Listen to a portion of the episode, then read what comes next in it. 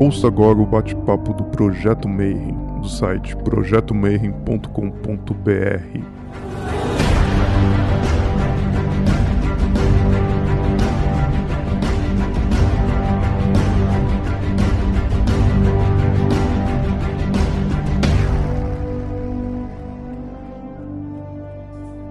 dia para quem é de bom dia, boa noite para quem é de boa noite, boa tarde para quem estiver vendo isso aí depois no YouTube. Você está mais um bate-papo Mayhem.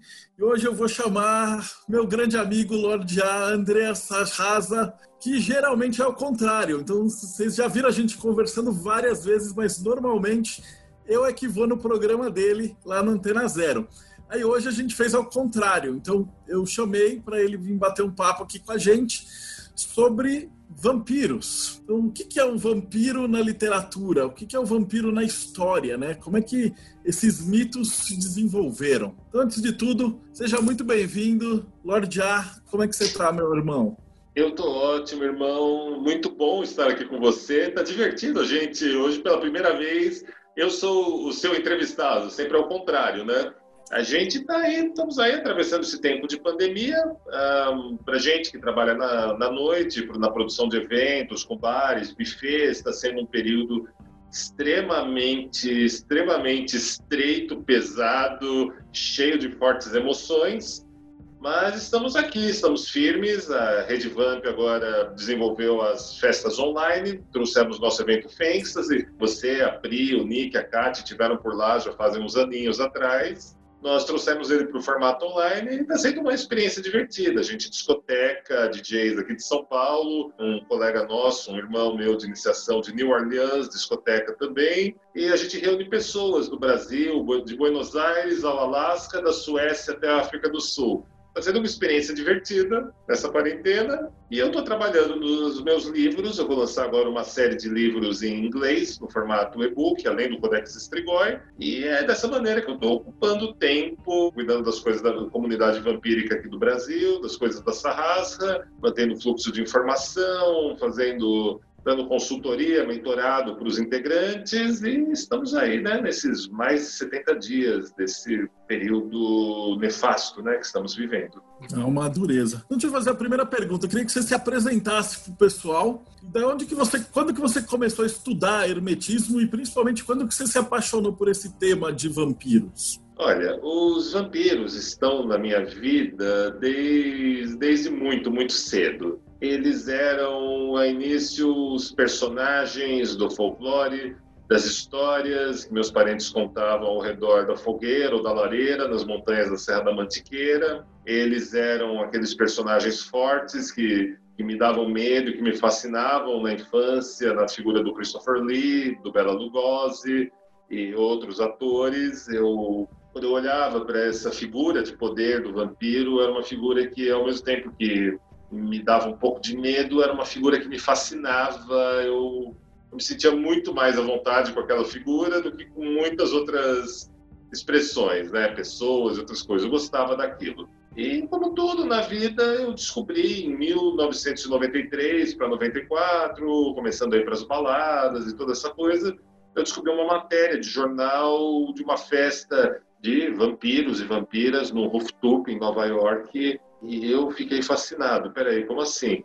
Não são aquela meia dúzia de doido que eu vejo aqui em São Paulo falando umas coisas nada a ver de vampiro? Pera, tem uma comunidade, tem uma sociedade discreta ali, tem pessoas, um cenário com mais de 20 mil pessoas lá que vivem tudo isso, se encontram, compartilham experiências. Nossa, eu preciso disso na minha vida. E aí era a mesma época que, quando a gente dava uma cabulada de aula, a gente ia num lugar chamado Sebo do Messias, não tinha internet, não tinha Google. A gente, então, lá tinha uma sessão, um mezanino, num segundo andar deles, de livros de ocultismo, com Cornélio Agripa, Eliphas Levi, Márcia Frazão, não, Márcia Frazão uns aninhos depois, Scott Cunningham, e todos esses caras, o Israel Regardier e muitos outros. E, e, a gente tinha também a revista Planeta, do Luiz Pellegrini, e tudo isso era formava, assim como as lojas de disco e os sebos do Centro Velho de São Paulo, era uma espécie de circuito cheio de magia para adolescentes, era um lugar onde você encontrava pessoas parecidas, com ideias parecidas, gostos convergentes, e tudo isso ia meio que se misturando numa coisa só, né? E aí foi nesse momento que eu fui descobrindo tudo isso. Então eu comecei, graças àquele jornal, comecei a trocar correspondência com o pessoal que produzia aquele evento, e assim eu fui apresentado na Sociedade dos Vampiros de Nova York, a comunidade de lá, né? Comecei a participar das newsletters deles, comecei a me corresponder, conheci pessoas, recebi iniciações. Também passei por umas poucas e boas e foi esse o meu despertar, foi esse o momento quando eu comecei a me envolver com tudo isso aí, ali no meio da década de 90, aqui no Brasil, irmão. Pô, fantástico. E agora vamos começar a falar agora sobre o assunto que a gente se interessa muito, assim, são os vampiros. Uma pergunta que eu sempre faço para abrir é como é que começou essa lenda dos vampiros? Qual é o mais antigo? De onde que isso aparece na história humana? A gente pode abrir dois frontes para explorar essa pergunta. O primeiro deles é que a gente vai ver esse morto-vivo que vem tomar o sangue dos vivos, que vem roubar sua energia vital ganhando corpo, literalmente, ganhando forma, do 15 para o 16. Na verdade, finalzinho do 14, malemar, mas é do 15 para o 16, propriamente. A gente vai ter a caçada das bruxas, os católicos vão inventar aquela figura da bruxa, com nariz comprido, com berruga, que devora as criancinhas. Eles vão fazer isso por uma razão muito simples. Não tinham mais cavaleiros templários, não tinham mais heréticos, não tinham mais judeus para eles jogarem nas fogueiras.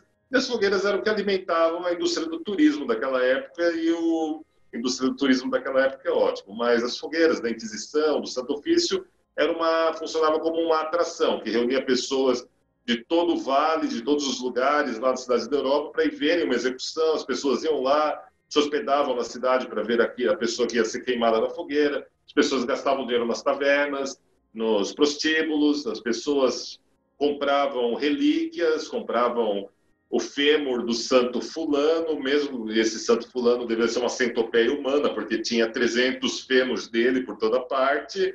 Era um verdadeiro acontecimento social e muito lucrativo. E quando foram acabando as pessoas para a fogueira, eles precisaram inventar personagens. Na Europa Ocidental, a gente vai ter a figura da bruxa, usando o chapéu preto pontudo, que era usado pelos judeus que estavam que iam ser queimados na Espanha. Quando a gente vai indo lá para o leste europeu, a gente vai ter a figura, ah, o que, que a gente tem aqui? Ah, que a gente tem uma coisa muito melhor. Imagina o diálogo entre um ortodoxo e um católico romano. Ah, não, nós temos a bruxa, está dando super certo. aí, quem que vocês estão queimando? Ortodoxo, ah, aqui a gente tem algo muito mais legal que vocês. A gente, aqui as coisas rendem. Aqui a gente mata a bruxa em vida, a gente sacrifica a bruxa, e se as pessoas continuam morrendo, aparece mais alguém, Cara, a gente passou a chamar isso de vampiro, é uma ideia sensacional. Essa seria a história, daí a gente vai encontrar os vampirólogos, a gente vai encontrar também aquele livro, O Maloso Maleficarum, a gente vai encontrar muita coisa do pessoal falando como mata o vampiro, você vai encontrar a história do turismo vampírico, daqueles mortos, daqueles cadáveres com uma pedra na boca, um pedaço de tijolo, mordendo e com uma estaca no peito, que se tornaram bem frequentes nesses últimos 15 anos nos noticiários da internet de segundo escalão. A gente vai ter toda essa história ali. E ainda as más línguas dizem que se você olhar ali Romênia, Hungria e todos aqueles lugares, você vai ver que a Áustria, no ápice da epidemia do, das epidemias vampíricas, a Áustria tem um grande avanço na medicina, né? E é muito estranho, porque os relatos dos corpos dos vampiros que eram pegos existiam, mas os que não eram pegos eram muito, haviam muito mais relatos. E os corpos nunca eram encontrados. Quem estava vendendo aqueles corpos para as faculdades de medicina da Áustria? Pois é. então, essa é o, esse momento. Os acadêmicos daquele tempo, os monges católicos e todo mundo que estava ganhando com a indústria literária de como se persegue um vampiro, a gente pode dizer. Era, era um mercado bom para eles. E aí, como, ah, mas de onde vem os vampiros? Ah, os vampiros estão aqui no mundo há muito tempo. Ah, é, é sim. Sabe aquele tipo de vampiro, a lâmia? Ah, a lâmia é uma vampira? Isso é um diálogo do século XV e XVI. Sim, ela é uma vampira. Ah, não era só um grupo de mulheres que viviam afastadas dos homens, afastadas do centro, numa praia lá da Grécia, e de vez em quando matavam um recém-nascido, uma recém-nascida, ou roubavam alguma coisa do pessoal. Não, não, sempre foram vampiros. Ah, sabe os Vurdolaques? Ah, tipo aqueles caras, tipo, entre aspas, daquela tribo no meio da floresta, não sei das quantas lá, esquisitão, que correm pelados por aí, batem o sabor e tomam os negócios, fazem umas coisas, morrem e voltam à vida, os negócios muito loucos, sei. Então, são tudo vampiro. Sabe os estrigóis? Por aí vai. Você vai ver que todos os tipos de vampiro remetem um rito baseado em processo estático e que, por comodidades, foram acabaram sendo associados à história da caçada selvagem, de uma deusa ou de um deus liderando um secto de espectros, espíritos sombrios que andavam pelas estradas, pegando todos aqueles que morreram para levar para as profundezas ou para formar um exército furioso. É mais ou menos por aí que a gente vai ter essa organização. Só que os católicos estão, eles transformam todo mundo em vampiro nessa história. Então ele vai pegar seres de outras mitologias que não eram o tal do chupador de sangue, que não tem reflexos, da, da, da, e vão transformar isso naquela figura que a gente conhece dos filmes, né? Eles têm uma indústria literária, eles têm a mídia da época e eles vão ser muito bem sucedidos nessa criação. Século XV, XVI e XVII, a formação dessa imagem do vampiro que a gente tem hoje em dia, ou a base do que a gente vai ter. Antes desse período, a maior parte desses ritos, desses cultos familiares, dessas, entre aspas, tribos, a maior parte delas deixou de existir entre o século X e o século XI. Quando os católicos começam a falar deles, é baseado em relato que eles leram de outros monges que testemunharam e que viram algumas coisas. Mas aí a gente já tem um hiato de pelo menos uns três, quatro séculos, Marcelo. Se a gente vai voltando um pouco no tempo, aí a gente vai ter um, uma colocação interessante que é feita, se eu não me engano, por um estudo de etimologia da Universidade da Califórnia, onde eles colocam que o termo, o suposto termo, note, eu falo suposto, eu não estou travando estacas aqui, nem verdades absolutas, mas o suposto termo ampir, ou PIR, U-P-P-Y-R, era usado por, entre o século 9 e 10 no norte da Rússia. Era uma região que havia acabado de se converter ao catolicismo ortodoxo. Os reis vikings, os reis ali, reis vikings não, varengues, russos, todo mundo ali que estava ali à margem do rio Volga, desceram lá até Constantinopla, viram uma catedral maravilhosa chamada Hagia Sofia. Quando viram aquele domo, aquela cúpula, puta que pariu, não tem nada parecido lá na nossa terra. Não, é, pô, o Deus deles, não, esse é o céu, cara, isso aqui só pode ser o céu. Não, é o seguinte, galera, de agora em diante, vamos, a gente é disso aqui. E se converteram. Só que é aquela história. Quando o pessoal se convertia no século 9 ou 10, quem se convertia era a corte e a galera que morava na cidade, na urbe. O pessoal do campo, eles continuavam fazendo aqueles seus aqueles ritos eles continuavam batendo tambor, tocando flauta, dançando pelado ao redor da fogueira, e as histórias dos monges de lá, que eles tomavam uma beberragem vermelha, que poderia, poderia ser sangue, poderia não ser sangue, e eles, no meio daquele processo todo, eles caíam mortos e voltavam à vida depois de três noites. Alguns depois de mais tempo. E aí a gente para e pensa, meu, hoje em dia você tem século XXI, desde o século XX você já tem uma noção de morte cerebral, a morte é uma coisa mais complexa. Naquele tempo, a respiração caiu ao nível quase zero, não está se mexendo, só pode estar morto. Morreu. E não, três dias depois o cara voltava. Às vezes era até enterrado uns palmos, três palmos abaixo da terra, alguma coisa. Depois o cara saía lá do negócio e voltava contando umas histórias que ele tinha deixado o corpo, tinha montado num gato preto, numa coruja, num morcego, o microhistoriador italiano Carlo Gisburg oferece uma lista desses animais que essas pessoas supostamente montavam ou se transformavam e até mesmo inclui relatos na Groenlândia de uma pessoa que montava uma baleia. Nossa. Você vê que fica interessante. Os, principalmente os lobos eram muito comuns nessas, nesses relatos e eles deixavam as suas peles, como eles diziam, dependuravam elas nos galhos mais altos da árvore da vida, da árvore do mundo, né, para manter um termo mais apropriado. E aí eles voavam, eles cruzavam um rio do tamanho de um oceano, iam para o outro lado e lá eles lutavam com demônios, fantasmas, com mortos, dependia da tribo, dependia da época, para trazer os espíritos do próximo rebanho que iam nascer na fazenda deles, garantir a prosperidade das colheitas. Isso principalmente era muito ativo no ápice do inverno, no solstício de inverno, nas ditas 14 noites, né? em alguns lugares 12 noites, em outros 14 noites. Então diziam que os tais dos Ampir eram isso.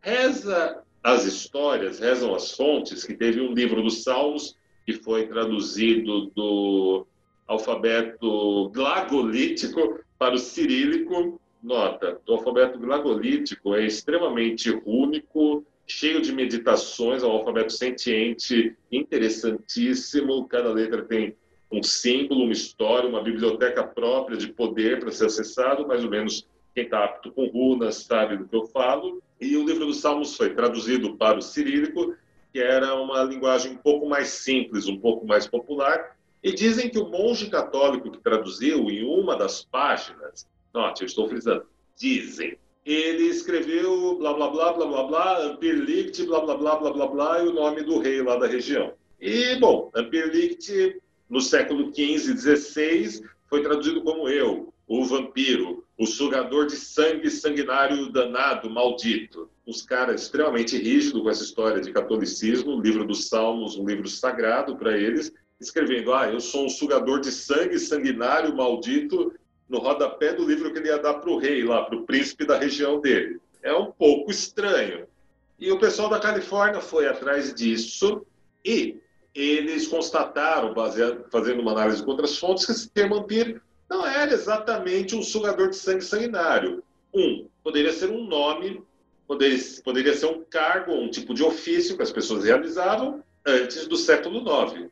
Depois do 9 para o 10, simplesmente era um termo pejorativo era um xingamento. Porém, no circuito religioso católico de Novgorod, no século X, no norte da Rússia, era um termo do tipo, um termo de eu, o não merecedor da graça. Eu, aquele que não estou à altura de traduzir tais palavras para vossa sumidade, o rei. Era a pessoa se colocando, se esvaziando de importância, demonstrando arrependimento, demonstrando humildade. Porém, no século XII, os eslavos vão chegar naquela região, os povos eslavos vão ouvir tudo isso e quando eles vão descendo e vai se espalhando a história, vai acabar virando uma história de um sugador de sangue, de um vampiro mesmo. Um vampiro mais ou menos com o que a gente vai encontrar lá no 15 e 16. É Isso que você falou interessantíssimo, né? Porque o pessoal costuma achar que sempre teve vampiros, né? Mas é aquela história, todo mundo acha que sempre teve o 666 era o símbolo da besta. Isso aí, no final das contas, não tem nenhum século de, de vida, né? A nossa percepção da literatura é, é muito vaga, né? A gente acha que às vezes a, só porque os caras falaram no século XV também já é bastante antigo, né? Que a sempre foi assim, daí você assume que sempre foi assim, mas ninguém foi verificar, né? Se sempre foi assim. O Jonathan está perguntando qual a relação do vampiro com o Vlad, o empalador, então, que é o vampirão famoso.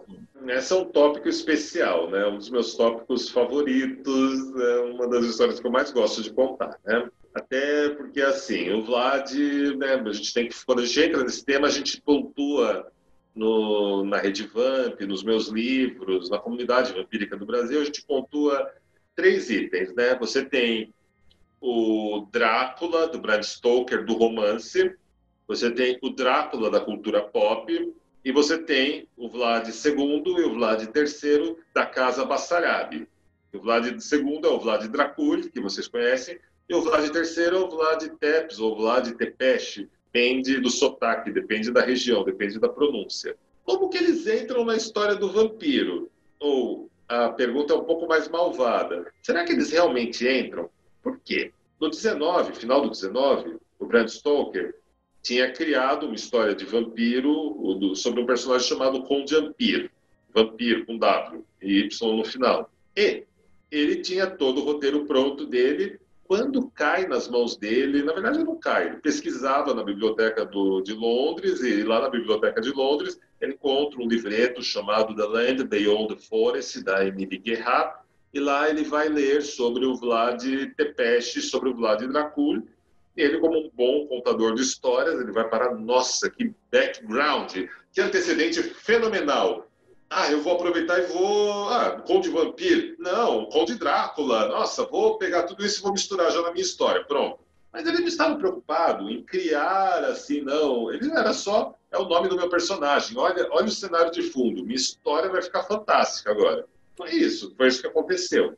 Porém, o Vlad II, o Vlad III, eu gosto muito da história, porque ela remete à Ordem do Dragão. Societate Draconestarum, Ordo Draculia. E tem mais outros 10 mil nomes em dialeto ali, variação de germânico, que, olha, eu, eu cito eles no meu primeiro livro, que é o Mistérios Vampíricos, né? Eu cito, mas vocês vão me perdoar que eu não vou nem tentar pronunciar esses outros nomes. E o que acontece? Essa Ordem do Dragão, ela supostamente surge uns 100, 150, um século mais ou menos antes do Vlad, com um herói local da Hungria, que tinha um capacete que, segundo as histórias, tinha um dragão esculpido nele. E esse cara era um guerreiro tão foda, mas tão foda, que no primeiro ataque dos turcos ali na região, esse cara sozinho, sozinho não, esse cara, junto com os parceiros dele, invadiram o acampamento dos caras disfarçados e mataram todos os generais lá.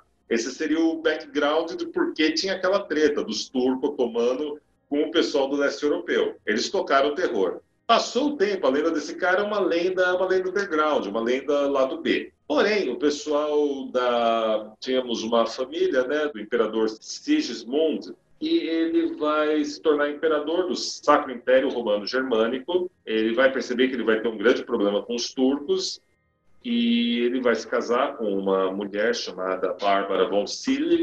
E essa Bárbara von é uma figura que a história subestima. É uma figura sensacional em todo mundo. Vamos falar de vampiros. Lord A, Elizabeth Bathory. Ok? Mas Bárbara von.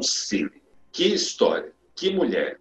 Primeiro, ela era chamada pelos católicos dos, dos dois times de a, a Messalina da Hungria. Ela, nas terras dela, a família dela, a história, e mesmo a figura dela, era associada a uma personagem folclórica chamada a Rainha Negra uma mulher bruxa, vampira, alquimista, que tinha uma montanha oca com tesouros de todos os reinos, todas as épocas, que podia comprar qualquer lugar da Europa.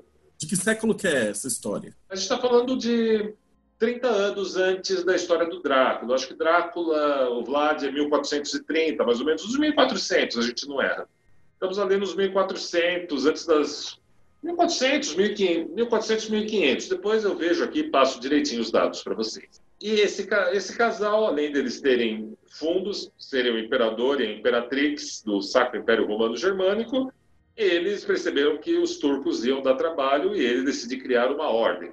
Ele reúne a fina nata dos guerreiros, muitos com famílias ligadas ao passado colonizado pelos povos que desceram do norte da Europa, e vão formar uma liga de guerreiros com a função de, olha, esses turcos estão se organizando, eles vão dar trabalho, eles vão vir para cima, então vamos se organizar aqui a gente primeiro. Então, olha, é, tudo que pode dar vantagem para a gente está valendo. Ah, é tecnologia? Ok, é tecnologia. Ah, é espada de aço espanhol que é melhor? Ah, espada de aço espanhol. Alquimia, hermetismo, astrologia. O que faz isso vai dar vantagem técnica para a gente? Ah, traz para cá. Traz os caras para cá para trabalhar aqui no castelo, pega esses caras e vamos, vamos, que é legal. O que está acontecendo no norte da Itália? Ah, não, vamos botar nossos postos avançados no norte da Itália. Eles estavam se preparando, essa Irmandade. Essa Irmandade, eles conseguiram várias vitórias. Tem até mesmo algumas fontes, conta a história de um livro, um livro, um livro que ninguém aí dá muita trela para ele, chamado Grimório de Abramelin, o judeu, sabe? Conhece, né? então, ninguém dá muita trela para esse livro, né? não é um livro muito popular até os dias de hoje. E dizem que o, o autor desse livro, inclusive, foi parte ali da corte desse imperador.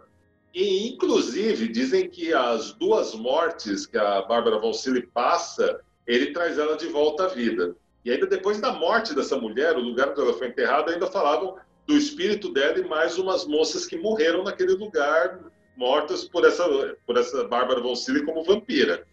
Pois é, mas aí a gente vai ter uma primeira fase dessa Ordem do Dragão. Essa Ordem do Dragão vai ser mais ou menos vitoriosa nas batalhas. Eles vão ter integrantes até na corte da Espanha. Eles vão estar envolvidos no período das grandes navegações. E na segunda formação dessa ordem, eles vão convidar um cara que é o Vlad II da Casa Bassarabi, que pense, né? A Romênia era o lugar longe, era o lugar longe de tudo, mas era sempre ali que estourava os problemas com os turcos. Então, não, vamos chamar esse cara, vamos trazer esse cara para ser membro aqui da nossa ordem. E para o Vlad, aquilo foi um negócio, Vlad II foi um negócio assim tão tipo fora de série. É, olha, uma colocação assim que a gente pode pensar é, de repente você está aí na tua casa, liga os caras dos estúdios em Hollywood e fala: Olha, Marcelo, você vai ser a partir de agora nosso consultor para uma nova franquia de filmes. Você, mano, você ganhou a vida, zerou a vida. Pro Vlad, segundo, a história é a mesma. Ele, eu vou ser membro da Ordem do Dragão. Ele ficou tão cheio de si, tão assim, mano. Ele mudou até o sobrenome dele para Dracu. Queria dizer dragão para dizer que era um membro orgulhoso dessa ordem. Ele foi um guerreiro destacado, mas, ao mesmo tempo, ele estava na Romênia, a Romênia tinha problema com os turcos, ele teve que entregar os filhos dele lá à força para o sultão, o Vlad III, o irmão dele, o Radu, e os deuses, se a gente fala do Radu, sempre dá vontade de emendar com um palavrão, né, que era um puta de um cara traíra, né, historicamente falando, os dois são mandados lá para serem criados lá pelo sultão, que a ideia dele era modelar aqueles dois meninos, né, para servirem a ele, o Radu vai se vender fácil. O Vlad III, não. Mas essa é a história. Então, o Dracul era, foi membro do Ordem do Dragão, foi uma instituição muito forte para ele. O Vlad III herdou os títulos do pai. E assim, aí vem aquelas histórias. O Vlad III, o Tepeche, ele realizou diversas missões secretas para a Ordem do Dragão. Isso é tudo documentado, é tudo coisa histórica, lá no norte da Itália. Ele, inclusive, estava lá no norte da Itália quando estavam circulando os primeiros baralhos de tarô. Ele fez a escolta de um dos papas daquele período na cidade de Florença, acho que foi Florença. Foi em Florença, ele esteve lá, ele passou acho que três meses lá escoltando o Papa, cuidando das coisas, e ele teve acesso a tudo isso. O grande inimigo dele é o sultão Maomé II, Mehmed II, e, como a gente sabe, é um cara que foi um dos caras que mais compartilhou textos ligados a Kabbalah e outros assuntos com a Itália, com a Sereníssima República de Veneza, na Itália. E, assim, quando a gente fala de Veneza na Itália, a porra fica séria, porque, diferente das nobrezas de outros países, os italianos ali negociavam, só não vendiam a mãe, né? Ali pro, com os turcos, o pessoal do norte da África, ali eh, tinha o tráfego de tudo, de material ocultista, de livros secretos, de dinheiro, muito dinheiro. O pessoal que gosta das teorias da conspiração do mal, né? É, tem aquelas histórias de família Rothschild, de, dos banqueiros venezianos que até hoje mandam no mundo, tem, tem todos esses desdobramentos, mas é ali, Veneza é um ponto interessante para gente. Vlad esteve lá, e aí o resto da história é essa. Então, Vlad teve contato com alquimia, Vlad teve contato com tarô, com hermetismo, tudo isso. Bem, provavelmente, se a gente vê o, o que tem historicamente, provavelmente sim, ele teve, mas para por aí. Ele foi um grande guerreiro, ele era um guerreiro que lutava pelo povo dele, na, lá na região lá da, da atual Romênia, e ele lutava com técnica de guerrilha, né? E ele derrotou o maior exército do tempo dele que era o exército turco, mais preparado, mais avançado tecnologicamente. Todos os soldados sabiam ler, escrever, todo mundo tinha tecnologia. Esse cara, ele para vencer os caras, ele, ele tirou a população da, das casas deles, das fazendas, mandou se esconder nos pântanos e nas montanhas, atacava na calada da noite e foi inspirando o terror. Como terminou tudo? Vlad, Vlad morre, né? É traído, é pego depois de muito tempo lá pelos próprios turcos morre é, apunhalado covardemente pelas costas por traidores do próprio exército dele. A cabeça dele é levada para o sultão Mehmed II, mas o sultão ficou tão transtornado de ter enfrentado esse cara que acaba se suicidando no final das contas, dizendo que o fantasma de Vlad vinha roubar o sangue dele toda noite. É, matéria pronta para o cara ser a base do Dráculão mesmo, né? Eu tô com a, a Daniela que achou a data. A Bárbara é de 1450. Ah, obrigado. Gratidão. E aí a gente tem a outra, e a Bathory na história. Ela também é uma das vampiras clássicas. Bathory, Bathory também. Que figura, né? Que persona. Você sabe que a Bathory teve um neto, né? Neto super famoso, o Conde de Rakoxe. O Conde de Rakoxe, ele tem um dos títulos dele que é mais... O Conde de Rakoxe não quer dizer muita coisa. Mas, é claro, historicamente, ele foi um espião, ele foi um assassino de primeira linha, ele foi um ocultista que escreveu um, o Santo Sagrado de Trinosofia, que é conservado até hoje no chateau da família dele. Nunca foi publicado, era estudado apenas pelos parentes e pelo pessoal dos iniciados desse grupo, acho que existe até os dias de hoje.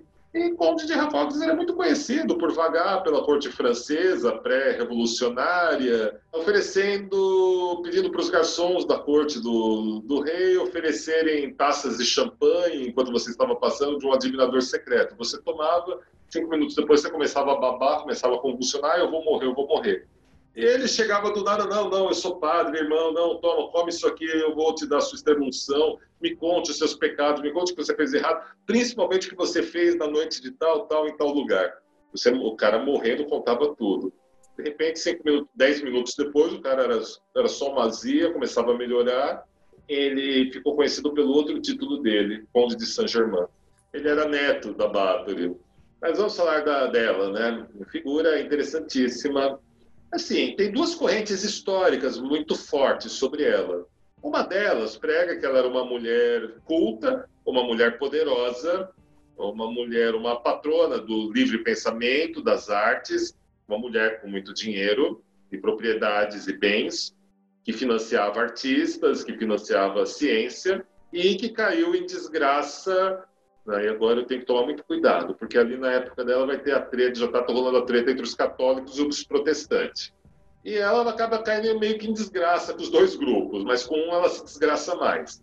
E aí surge a história da Báthory assassina, a Báthory que matava as virgens para tomar banho no sangue delas, que todos vocês já ouviram falar. Há uma outra corrente que documenta historicamente como a Báthory era cruel mesmo, ela era sanguinolenta, ela tinha algum desvio de personalidade, ela fazer aquilo porque aquilo dava tesão para ela deitar numa banheira e mandarem cortar uma moça no meio, cortar a barriga de uma moça e o sangue e tudo cair em cima dela que ela ia rejuvenescer. Dizem que ela tinha uma bruxa, que uma bruxa, uma mulher sábia do campo, né, que fazia isso para ela. Reza na vertente do pessoal que diz que ela não era tudo isso, que na verdade nunca foram jovens virgens. Isso era um boato, mas era um banho com plantas com ervas vermelhas que prepara essa bruxa preparava para ela, ela se banhava nesse negócio. Então essa é a história. Todavia é difícil a gente falar de Elizabeth Bathory hoje não falar, não lembrar da, da imagem potente associada ao vampirismo. Quem aqui curte um sonzinho mais pesado, curte um Cradle of Field, vai lembrar que quando essa conversão dark, né, sombria da Condessa Bathory é a musa inspiradora do Demifield, né? A Virgem Negra dele, é a, Dark Muse dele, né? Ah, claro, aí essa história o pessoal vai se apropriar dessa história, né? E aí a gente vai ver um pouco de tudo. Eu, tranquilamente, eu já encontrei pelo menos uma meia dúzia de, pessoas, de moças que diziam que era a reencarnação dela, né? Nessa geração Nutella, né? Você recebe uns e-mails malucos quando você tem um site chamado redvamp.com e às vezes você está em alguns lugares que você ouve umas histórias. E é estranho, né? Mas quando você pergunta algum dado histórico sobre a pessoa, sobre ah, você, ah, eu, sou, eu tenho todas as lembranças. Ah, aí você perguntou alguma coisa, o nome da bruxa, alguma coisa da região, e a pessoa não sabe, a gente deixa para lá. Já era.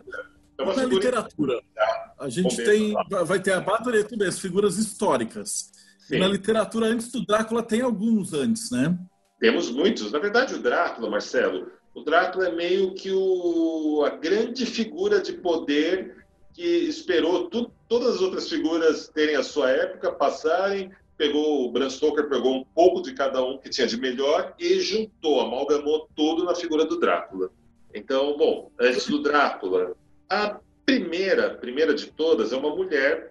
Ela se chama, ela não tem nome na verdade, ela aparece no, na obra The Crime of the Shit Mariner, do Samuel Taylor Coleridge, e ela é tipo uma deusa pagã. E quando ela aparece numa embarcação que estava à deriva, e quando ela aparece, as águas do oceano se transmutam em serpentes, para a gente ter uma noção. A descrição dela, dos cabelos furiosos dela ao vento, o olhar vermelho de uma górgona, de uma medusa moderna, é fantástico, assim, é uma figura, assim, eu acho que tem até a descrição de presas nela. Só que essa visão que o poeta Samuel Taylor Coleridge teve foi tão intensa, foi tão foda para ele, que ele nunca se, ele se arrependeu de ter escrito essa obra. Ele tentou escrever finais alternativos e publicar depois.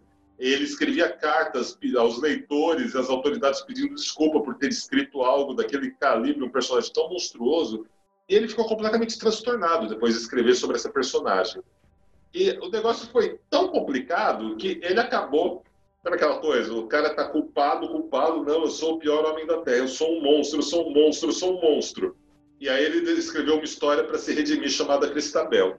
A história começa com uma mocinha chamada Cristabel, na calada do meio da madrugada, saindo da fortaleza do castelo do pai dela, que estava lutando nas cruzadas, e indo rezar numa capelinha no meio de uma floresta escura ali perto com uma camisola branca esvoaçante de seda, eu imagino que provavelmente transparente. E aí, no meio desse caminho dela indo rezar na calada da noite, porque todo mundo aqui vai rezar na calada da noite, é uma coisa assim, né? Todo mundo sai e vai lá. Aí ela encontra uma mulher ferida, uma mulher mais bela, mais voluptuosa, mais em pânico, que havia sido vítima de uma desgraça, chamada Geraldine e ela pega Geraldine e leva pelos braços para o castelo de seu pai.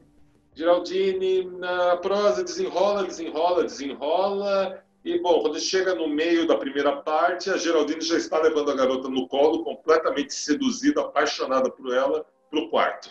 É, se o Coleridge já estava meio se arrependendo do que ele tinha feito no primeiro, na obra anterior, nessa aí foi a condenação dele. Ele foi hostilizado e foi jogado ao ostracismo e o único cara que leu essa obra com um olhar bom e, e quando leu essa obra, Cristabel surtou, foi um outro grande poeta chamado Percy Shelley, amigo de um rapaz, um rapaz com hábitos interessantíssimos, de ficar na mansão dele na Inglaterra, aquelas mansão com aquelas amplas janelas, cheia de detalhes de metal, observando tempestades, um copo provavelmente de blend, balançando as possíveis pedras de gelo ou alguma coisa, dando para o falando: Vamos, Jeová, essa tempestade é o melhor que você pode fazer para me pegar. Esse rapaz chamava-se Lord Byron. Ele era muito amigo desse outro poeta chamado Percy Shelley, que tinha uma amante, que depois se torna esposa dele, mais nova que ele, chamada Mary Shelley. A gente já fala do Percy, da Mary, do Byron e do Polidor. Mas o Coleridge levou o manuscrito da Cristabel para o Percy Shelley. Percy Shelley, aquele rapaz britânico, poeta, que defendia o amor livre, defendia uma sensibilidade extraordinária que ele possuía, quando leu os trechos de Geraldine, Cristabel, surtou de tal maneira, começou a gritar em pânico, derrubou cadeira, mesa, saiu correndo da sala, só conseguiram pegar o cara embaixo de uma mesa numa outro, num outro quarto, chorando em pânico, tremendo, esmagando as folhas do manuscrito, que ele tinha visto algo ali que ele jamais tinha experimentado.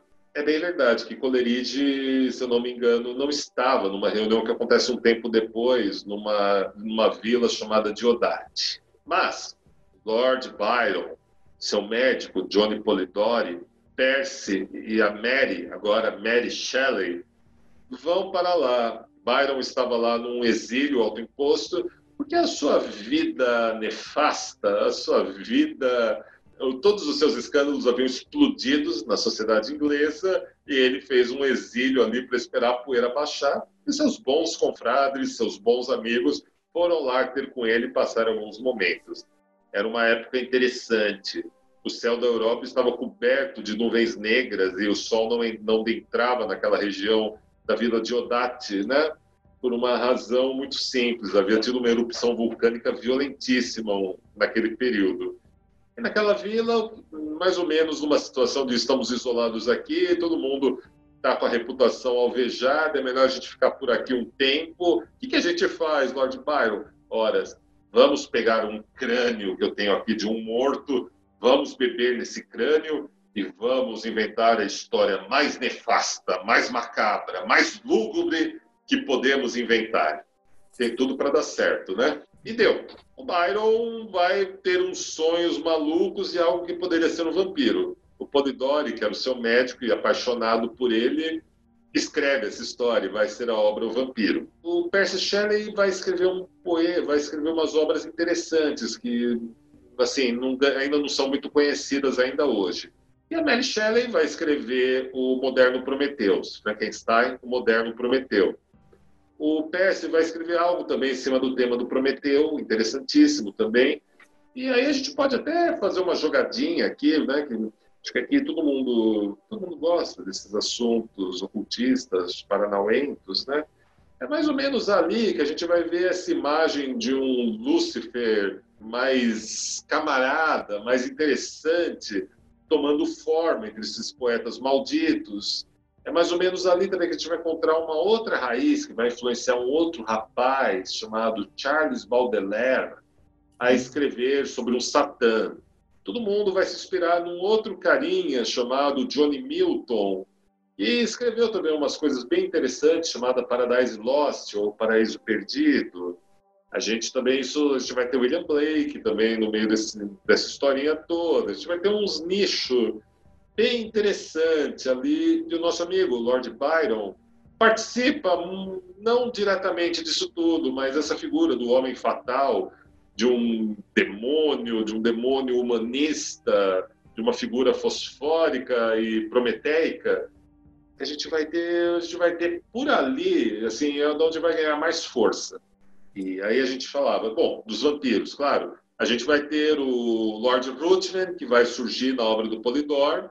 A paralelo ao Lord Ruthven, a gente vai ter a versão cômica, quer dizer, não estou falando que é a versão cômica dele, mas a versão que vai ser mais engraçada, que vai para os folhetins, para os pastiches, principalmente ingleses, que é o Varney the Vampire. Varney, enquanto o Lord Ruthven é basicamente o Lord Byron transmutado numa figura de um vampiro que visita uns lugares pouco legais, como a ilha de Patmos, na Grécia. Visita uns lugares que eu definitivamente não gostaria de estar. É um cara aristocrata, é um cara bacana, é um cara interessante para você sentar, bater um papo. As histórias do Varney já caem mais para um lado tragicômico. Ele quer beber o sangue da moça, mas não tem coragem de dar uma mordida. É, e eu acho que vocês já viram uma obra alguns anos atrás, que não merece ser citada, com alguns dilemas existenciais por essas linhas. Mas o Varney vai ser um modelo do que se torna um vampiro mais caricato. A terceira figura mais importante que a gente vai ter é a Carmila. Vi que alguém perguntou da Carmila, né? A Carmila vai ser criada pelo francês Sheridan Le Fany. É, Carmila nada mais é que a adaptação em prosa daquela poesia Cristabel que eu falava para vocês do Samuel Taylor Coleridge, Cristabel transformada em prosa, mas com umas nuances mais interessantes, mais tensas, mais fortes. Né? Já era uma época onde havia uma, uma permissão maior de se usar o vampiro como uma vampiro, o vampiro como uma, uma máscara para você debater o amor livre, para você debater assuntos, debater sexualidade, para você debater o que é viver de verdade. É um momento que você tem também o romantismo, o mal-estar com a modernidade, o mal-estar com, o com a visão de mundo atomista, a visão de mundo newtoniana. É um momento assim bem interessante que vai estar acontecendo ali, né? A Carmila, o Bram Stoker vai chegar a ler Carmila ele vai receber, vai, ele tem uma influência, vai ter uma influência intenso, uma influência forte nele na composição do Drácula. Então, esses são os três vampiros, dois vampiros, uma vampira. Tem mais uma, mas ela é um lado B, assim, tipo, agora nem até me foge o nome para mencionar. Mas essa tríade são o modelo dos vampiros. A febre dos vampiros no 19 vai ser um negócio tão grande, tão forte que eles são best-sellers. Para os alemães, eles são vendidos, as histórias sobre eles são vendidas nos Blue Books, os livros azuis, porque eram impressos com tinta azul, que era mais barato. Para o britânico, para o inglês, vai ser nos Penny Dreadfuls, nos Centavos Mortais. Eram os best-sellers da época. Era o que mais vendia, era o que mais rentabilizava história, as histórias de vampiros e vampiras. E toda grande capital europeia, ela tinha uma ópera de vampiros, Geralmente era a mesma ópera em todas, só mudava uma, uma ou outra adaptação local, às vezes para não pagar um direito autoral para o criador. Você tinha peças de teatro com vampiros, sempre com variações da mesma história. Era uma verdadeira febre. E como tudo aquilo que está, entre aspas, na mídia, ele é um símbolo, um símbolo para se falar de muita coisa. E, obviamente, os movimentos espiritualistas, como o pessoal do, do kardecismo, os, os apreciadores da obra do Kardec, do ZG Piesart, vão tocar no assunto dos vampiros. O pessoal da teosofia, o coronel Olstott, vai escrever alguma coisa subjetivamente ligada ao tema. Golden Dawn, supostamente o Bram Stoker foi café pequeno, foi membro dos graus iniciais. Uh, todo mundo vai falar de vampiros, todo mundo vai tentar dar a explicação do vampiro. E quando eles vão dar a explicação do vampiro, eles vão pegar o que o pessoal do século XV e XVI escrevia, né? os vampirologistas. E aí a gente vai para a chave mais interessante do vampiro e do ocultismo. Pegou aí século XIX e XVIII. As perguntas que eu estou anotando aqui são sobre poderes dos vampiros. Então acho que dá para entrar nessa, nesse capítulo agora de boas. Você quer entrar nos, nos poderes dos vampiros ou a gente... dos vampiros litera... É, dentro da literatura e dentro das explicações que eram dadas nesse período aí, final do século XIX, né? Primeiro de tudo, eles tinham, eles antes do, aliás, até mesmo Drácula eles não eram mortos pela luz do sol. Eles, alguns ficavam mais enfraquecidos, alguns não se sentiam à vontade, não se sentiam bem sob a luz do sol. Essa é a primeira, essa é a primeira de todas as características mais interessantes desse período. É claro, você vai ter até uma orquídea vampira no conto do H.G. Wells nessa época. Júlio Verne vai escrever sobre vampiros cientistas isolados no castelo dos Montes Cárpatos em uma de suas obras.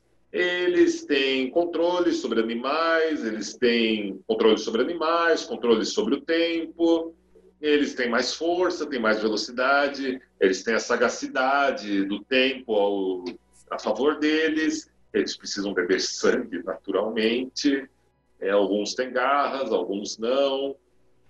Mas assim, não chega a ser algo tão apocalíptico. Normal, muitos deles tinham alguma história que ligava ao, ao diabo, alguma coisa que mencionava o diabo, por razões óbvias. Era mais ou menos isso. Eles, alguns podiam voar. E de onde que vem a história do alho?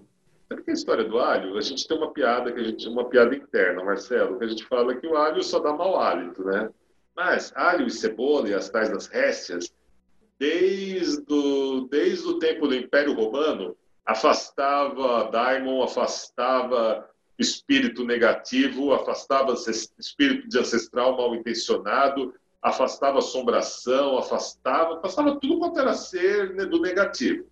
E assim, essa era uma história genérica. Recentemente, eu estive conversando com um outro entrevistado aqui do Mayhem, que é meu, meu nobre amigo, que é o Giancarlo Quintschmid, de Petrópolis, e ele levou a história do alho, ele me apresentou a, a obra do simbologista e tarólogo e também criador de decks de tarô, que é o Robert M. Place.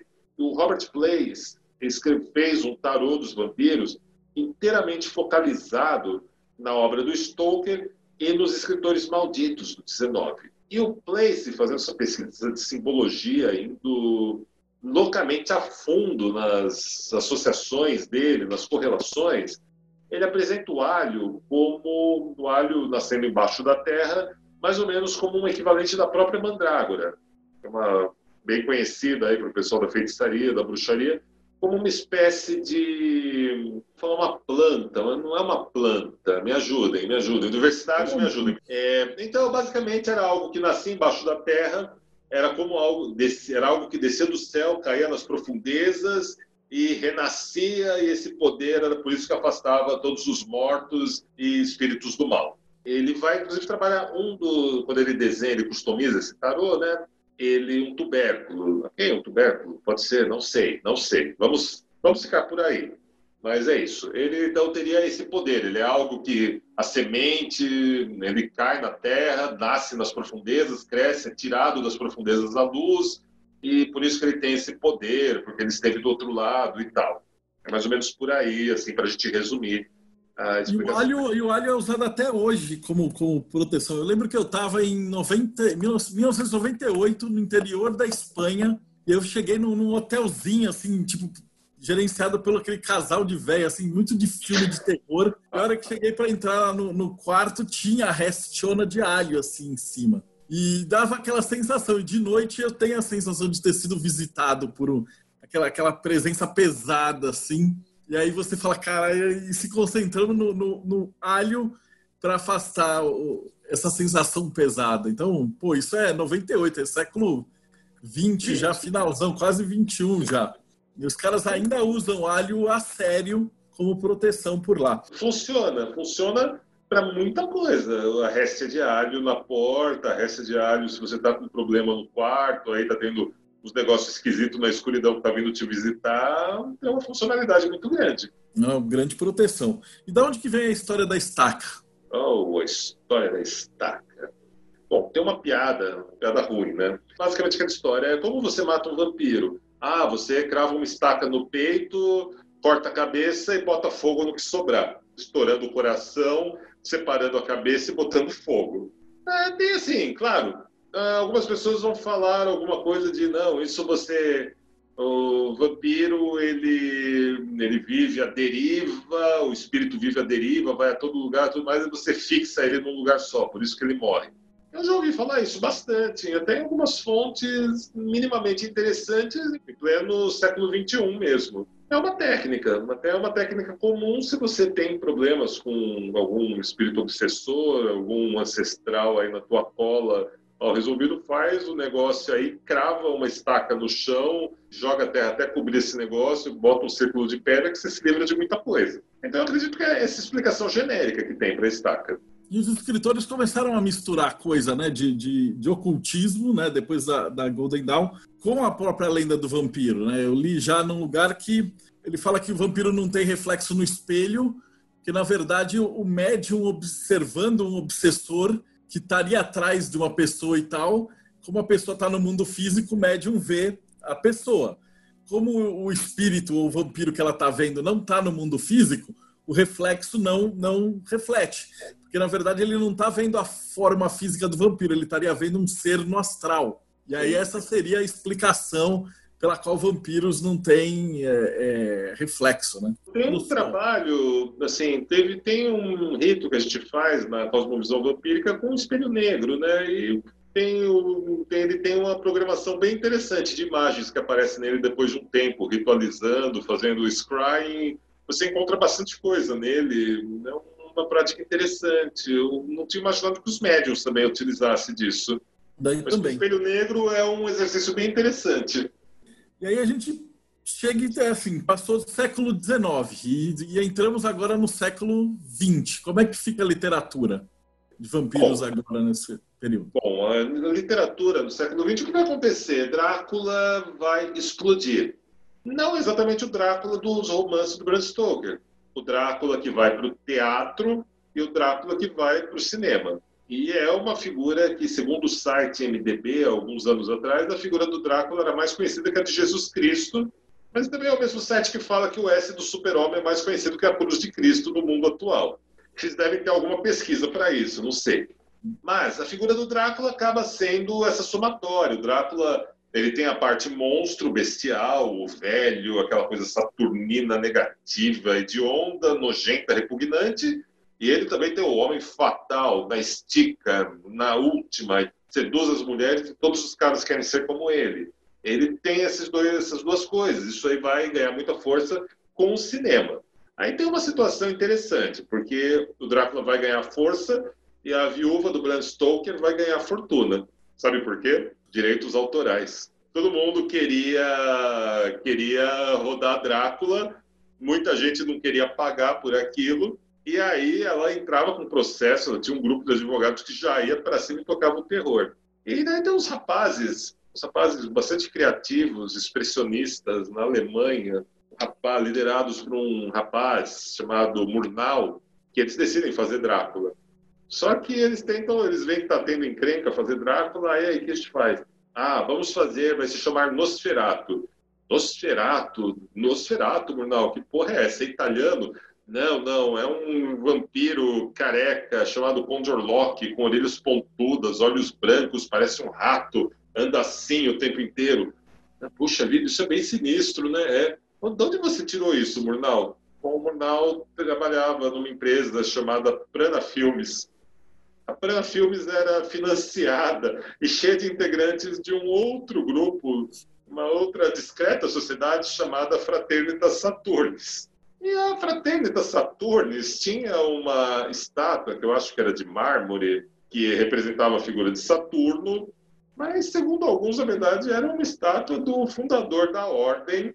Há uma disputa sobre isso, que buscava alcançar a imortalidade, onde eram oferecidas diversos tipos de libações para se tornar uma espécie de entidade no astral, ou um lugar para conservar a sua alma depois da morte. Bom, de qualquer maneira, a estátua é a cara do Nosferatu do filme. E aí o pessoal especula que o filme do Nosferatu era a ideia de inserir no mundo inteiro aquela imagem para aquela estátua, aquele símbolo, aquela entidade deles ganhar ainda mais força, ganhar ainda mais poder. O problema é que, mesmo mudando para Konzorlok, mesmo fazendo tudo, os advogados da viúva do Stoker pegaram eles e as cópias do filme foram queimadas, mas sempre sobra um rolo de filme guardado no porão da casa de alguém e assim a gente essa cópia sobreviveu e tipo 50 anos depois ela ressurgiu e a gente tem essa obra de arte maravilhosa que é Nosferatu do Murnau. Porém, Nosferatu é de que ano? Nosferatu, eu acho que ele é de 20, 22 ou 29. Né? Ah, ele tá, tá bem ligado com o pessoal da hora do Saturno também. Sim, sim, é deles, né? É deles. Esse pessoal também, eu descobri há pouco tempo que um outro rapaz nos Estados Unidos que gostava de construir castelo da Bela Adormecida e fez uma obra chamada Fantasia, né? maravilhosa. E os desenhistas do segmento Uma Noite no Monte Calvo, Night in the Bald Mountain, que adapta para animação essa, essa música, essa história maravilhosa, né? eram os desenhistas também, eram, eram todos membros dessa, da fraternidade também. Eu acho que esses caras se deram bem nessas histórias. Como que fica o vampiro depois que começam as guerras? Que aí começa a Primeira Guerra, a Segunda Guerra, etc. O mito do vampiro ele, ele ganha força, perde força. Como é que fica isso numa, num conflito mundial? Olha, eu acho que ganha força. Eu acho que ganhou força, né? Porque, meu, primeiro de tudo, tem a figura, a figura do Drácula, do Drácula, seja o Bela Lugosi, seja o Christopher Lee, já no pós-guerra, são sempre falam, tocam na história da sua dinastia guerreira, que eram guerreiros valorosos e, e talvez justamente por isso não morreram. Mas daqui a pouco a gente, eu entro nesse ponto mais especificamente por que não morreram, né? Segundo Stoker. Eu acho que ganha força. Você vai ter o, você vai ter o Bela Lugosi, por exemplo, que era o grande truque de todo soldado antes de ir para a guerra, ou ali em algum momento era levar a mocinha para assistir Drácula, né, no cinema. Sempre era essa história. Então é um mito que permanece, é um mito associado a um espírito guerreiro, a um espírito caçador, que sempre, que sempre ganha força nesses períodos, né?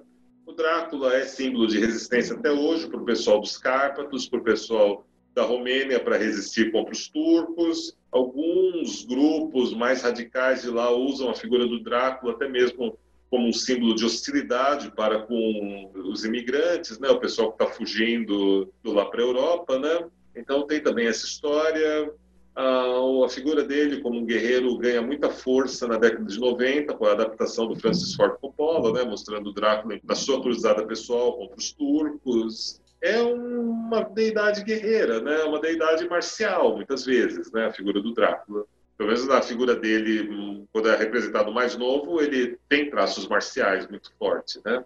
E assim, quando eu tenho na Sarrasa, eu tenho a oportunidade de entrevistar, de conversar com integrantes, muitos integrantes dos Estados Unidos, é uma sociedade que já está há quase 50 anos, e tem muitos eh, integrantes que são ex-combatentes, lutaram na Guerra do Golfo, estiveram lá no Iraque, estiveram em todo lugar que os Estados Unidos esteve nesses últimos anos e então é barbada, assim, você está conversando com eles, vira e mexe, é, não, o que você acha de Drácula? Não, porque Drácula é um personagem forte, é um personagem que me inspira a lutar pelo que é certo, a lutar pela justiça. Então tem, tem um pouco essa mítica de um rei guerreiro para as pessoas, né, o Drácula. Depois da Segunda Guerra, quando começa a Guerra Fria, acontece alguma coisa? Como é que fica a indústria do vampiro dentro da literatura? A indústria do vampiro nessa época, Marcelo, é um, um vampiro ele não é um personagem muito profundo. Você vai encontrar um vampiro mais profundo no 19, com os românticos, com os malditos. No século XX, boa parte do que aparece dos vampiros no entre -guerra, no pré-guerra, no durante a guerra e, no, e uma parte do pós-guerra, é muitas vezes é um personagem raso. É uma ameaça sobrenatural que normalmente vem do outro lado da cortina de ferro, ou é uma mulher com traços orientais ou do Oriente misteriosa que vem aí para te matar, para sugar suas energias, para acabar com a sua vida e te levar em desgraça.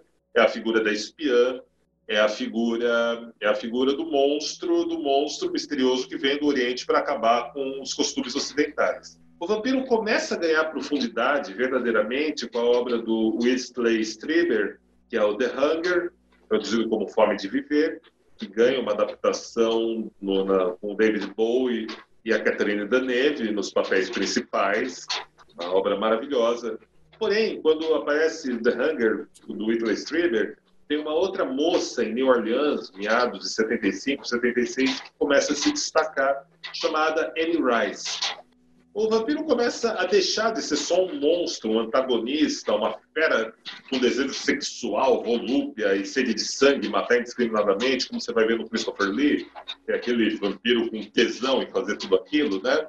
ele vai começar a ganhar uma profundidade com a revolução sexual, com a chamada revolução sexual.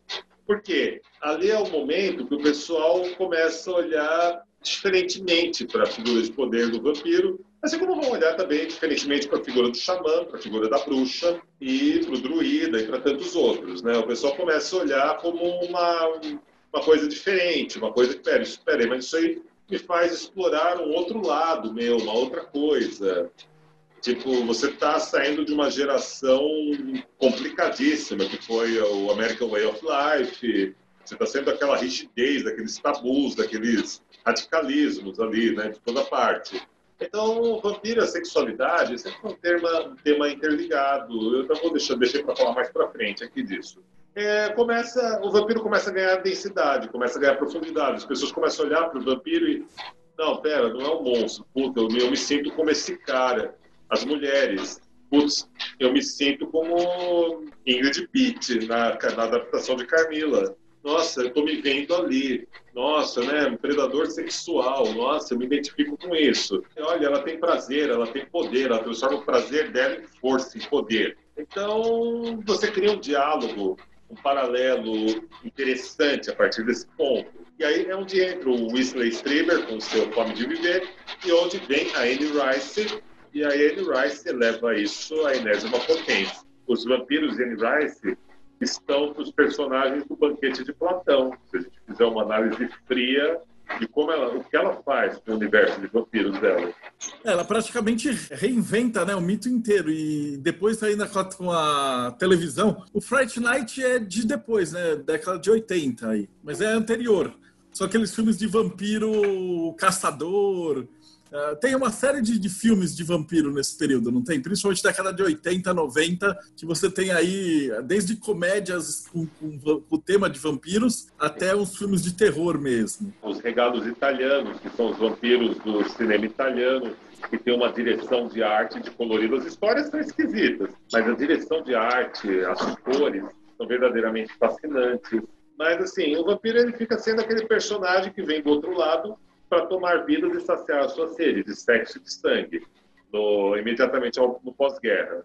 A Anne Rice que vai pegar isso e vai começar a trazer profundidade aos personagens, vai começar a tirar eles do plano e vai começar a, a, mostrar as camadas de cada personagem. E aí tem aquela história, né, que então, você sabe, que Anne Rice basicamente é, ela perdeu uma filha, né, uma, uma filha dela morreu ela começa a escrever sobre vampiros para tratar desse luto. O RPG Vampiro a Máscara ele é inteirinho baseado no Vampiros da, da Anne Rice. Então ele divide ali no clãs e leva para o Caim e vai para pega toda essa parte inspirada mesmo no vampiro da, da Anne Rice desse período. Divide em clãs e aí ele se tornou um dos RPGs mais famosos do mundo inteiro, né? Ele traz a ideia de que o vampiro não é simplesmente aquele monstro que você entrava na dungeon e chegava dentro do D&D, que até então, o que, que acontece é que os vampiros no RPG, eles eram os vampiros que eram só atacados e venceram, tipo uns orcs, uns monstros morto-vivo, undead, era uma classe de undead.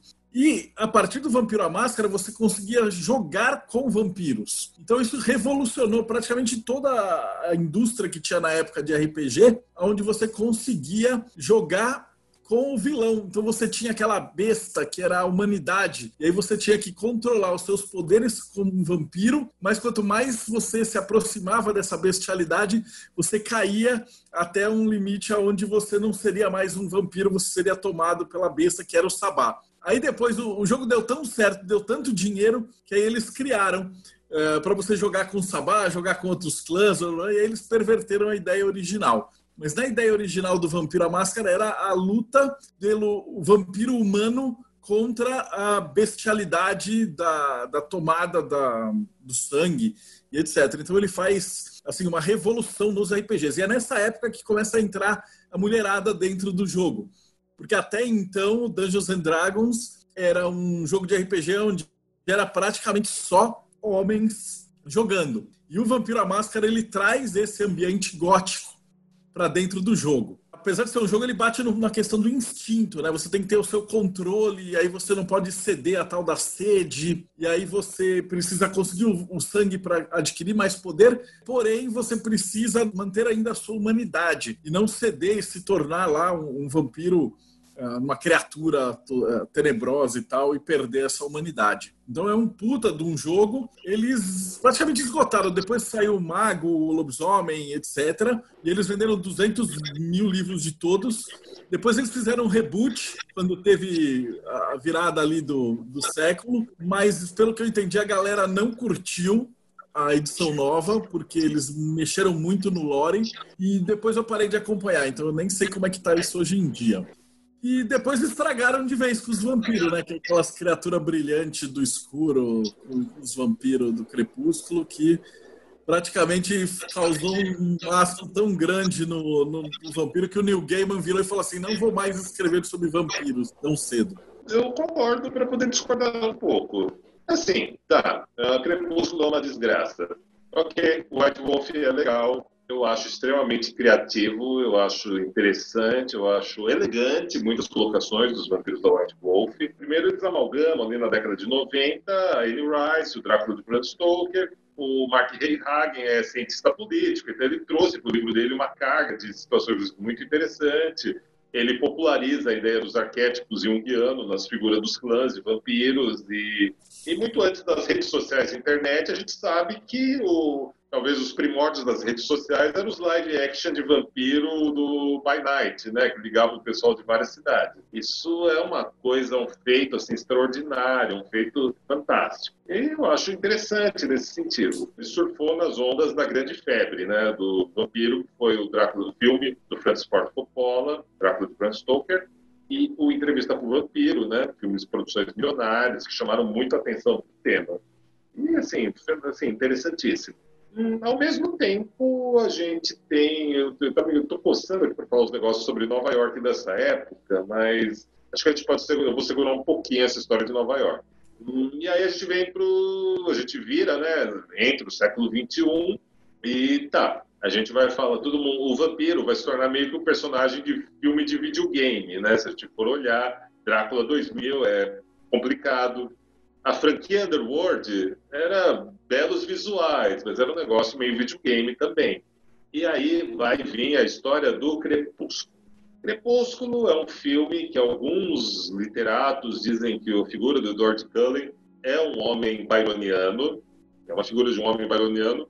Eu, enquanto leitor, eu, enquanto escritor, pesquisador, eu não vejo traço byroniano nenhum naquele personagem, vejo um personagem chato, plano, besta pra caramba, e, bem, mas Crepúsculo vai se destacar, todo mundo vai falar de Edward Cullen, da Bela, do outro menino que era lobisomem, e vai assim, tipo, vai assim, vai dar uma mexida na indústria, vai dar uma sacudida.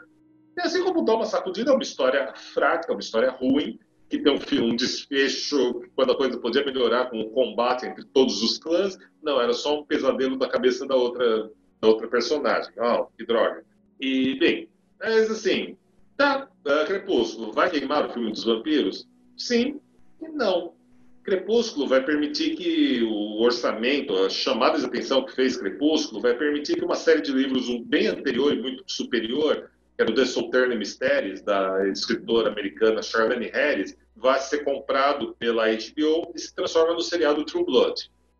E True Blood é um dos melhores seriados de vampiros que resgatou a história de usar o vampiro como máscara para discutir pro, pro, questões de homossexualidade, do que é amar, do que é viver, do que é um covil político. Vários temas interessantíssimos foram abordados nas primeiras quatro temporadas de True Blood e foram fantásticas. As últimas temporadas foram bestas pra caramba, comparado com o que fizeram nas quatro primeiras. Eles também vão dar dinheiro para trazer à tona o The Vampire Diaries, que era uma série de livros bem anterior, bem anterior a Charlene Harris, mas que vai se tornar seriado também, vai chamar atenção, vai ter investimento vai se desdobrar em no The Originals e no Legacy, assim, vai desdobrar ainda três, dois spin-offs, pelo menos, e são séries com temporadas longas, né? Com mais de cinco temporadas cada uma. Ok, então, pera, o negócio foi, recebeu sangue, recebeu vida. Você vai ter alguns filmes também que vão serem lançados nessa onda que são bons.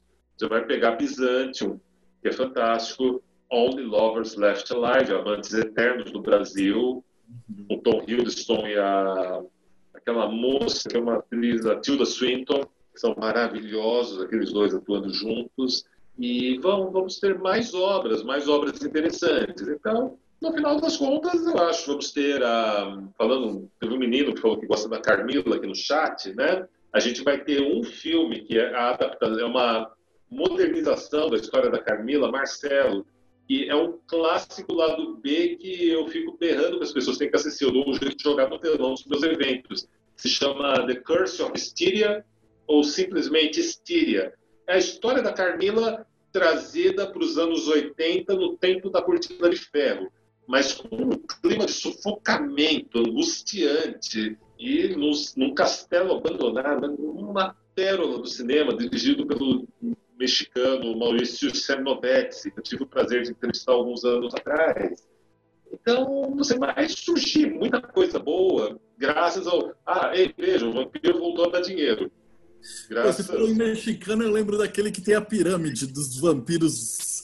Drink no é, Inferno. Drink no Inferno, que deu até teve seriado e tal.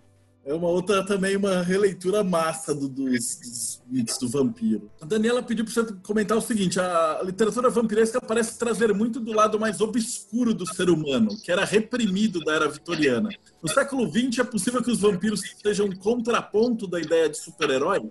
Interessante interessante. Tipo, eu acho que até hoje o vampiro é um, enquanto figura, enquanto, enquanto um símbolo, um personagem criativo, ele permite você lidar com uma questão extremamente delicada, né? E melancolia é saúde, né? Ela te traz melancolia é lucidez, melancolia é saúde. Ele te traz para onde você está, com a sua sede, com a tua fome, com o teu sentimento de falta, você vai olhar para a escuridão como uma muralha intransponível ou como um horizonte para você ir trilhando com o teu olhar e chegar num lugar mais, mais afim, mais interessante para você? Eu vejo por esse lado, eu vejo por esse sentido. O vampiro é um super-herói. Hum, por que não? É, temos Morbius da Marvel, que vai virar filme. O Jared Leto é um bom ator, fez um Coringa reprovável, mas ele tem umas coisas interessantes como ator. E eu acho que o Morbius dele tem tudo para ser legal, é bem perturbado. Hum, os vampiros do Annie Rice algumas vezes acabam fazendo um papel de herói. A gente tem o filme Drácula Untold. Eu acho que eu sou o único produtor de conteúdo de vampiro atualmente nas Américas que acha esse filme legal. Tem o Blade também. Tem o Blade. O Blade é sensacional. O Blade é um personagem fantástico na figura do Wesley Snipes, principalmente. Aquele do seriado eu não achei lá essas coisas. Mas o Wesley Snipes fez um Blade sensacional uma figura poderosa, uma figura feral, uma figura que estava aí Ah, mas ele caça vampiros. Ah, mas os vampiros que ele caçava até eu ajudava ele a pegar. Tem assim, várias pessoas perguntando para você falar um pouquinho sobre o Círculo Strigoi.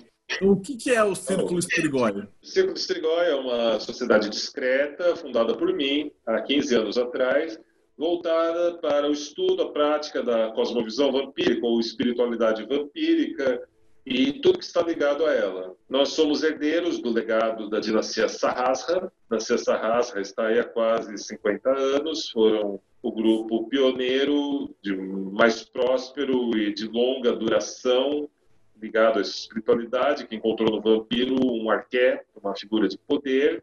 E aí, quando a gente entra nesse ponto, é sempre interessante ressaltar que não se trata de você se tornar um personagem da cultura pop, um personagem folclórico, ou ainda você querer, querer se vestir como o diferentão, a diferentona, para fazer umas coisas muito loucas por aí que não faria de outro jeito. Não, não tem nada a ver com isso.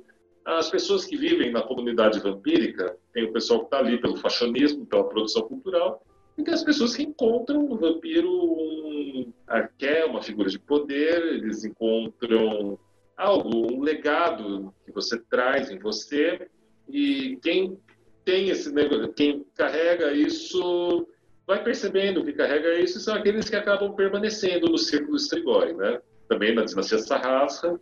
Existem outras casas, outros grupos aí na América do Norte, na Europa também, né? Cada grupo tem uma visão, uma visão muito própria do que é, do que não é o seu ethos, a sua praxis. E assim como a gente tem essa raça que vai vir com uma herança pesadamente, densamente, belamente pagã, nós vamos ter na mesma época que era fundada, 75, 76, o Temple of Set, do Michael Aquino, iniciando uma Order of Vampire para dialogar também com o arquétipo, com a figura do vampiro, só que enquanto o que vai se desenrolar na Sarrasa no legado da Sarrasa, o pessoal da Order of Vampire, do Temple of Set, vão para uma linha mais da Golden Dawn, do ocultismo vitoriano e principalmente da figura do Drácula no romance, onde eles especulam que há camadas mais profundas no texto de, uma, de um rito de iniciação de uma outra ordem, de uma outra sociedade. Alguns dizem que poderia ser a, a mítica ordem do lírio negro, mas o lírio negro europeu, né? não uma adaptação norte-americana que surgiu há uns 15 anos atrás. Alguns dizem que pode ser um, você vai me xingar, pode ser um rito maçônico velado ali, que o Bram Stoker supostamente fez parte, especulação, deixo bem claro sempre, e alguns dizem que talvez tenha alguma coisa a ver com a Golden Dawn. Bom, mas todo o ocultismo moderno sempre tem alguma coisa a ver com a Golden Dawn. Tem essas possibilidades. Tranquilo. A gente está chegando aqui no fim do tempo.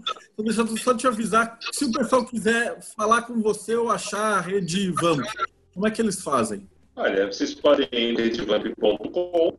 Nele a gente apresenta a comunidade vampírica, principalmente como ela se desenvolve no Brasil, como ela se desenvolveu nesses últimos 50 anos no hemisfério norte, na Europa e outros lugares.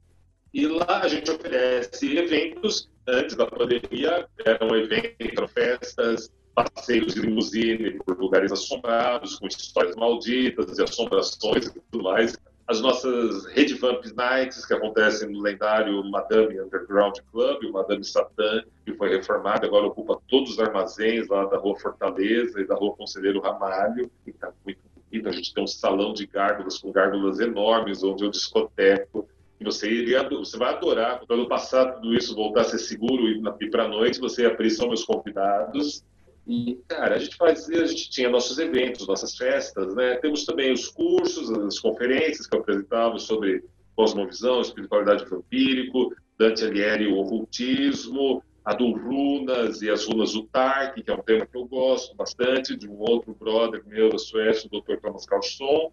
E atualmente a gente, como todo mundo, né, a gente veio para o formato online, a gente criou, fomos os pioneiros da primeira festa online de temática vampírica, dark, da América do Sul, que é o nosso Fantasy. Agora existe numa plataforma, numa plataforma de Zoom extremamente customizada pela gente, onde vocês vão poder curtir discotecagens, apresentações inéditas dos bailarinos, das bailarinas diretamente das suas casas ou de gravações que eles fazem em estúdio.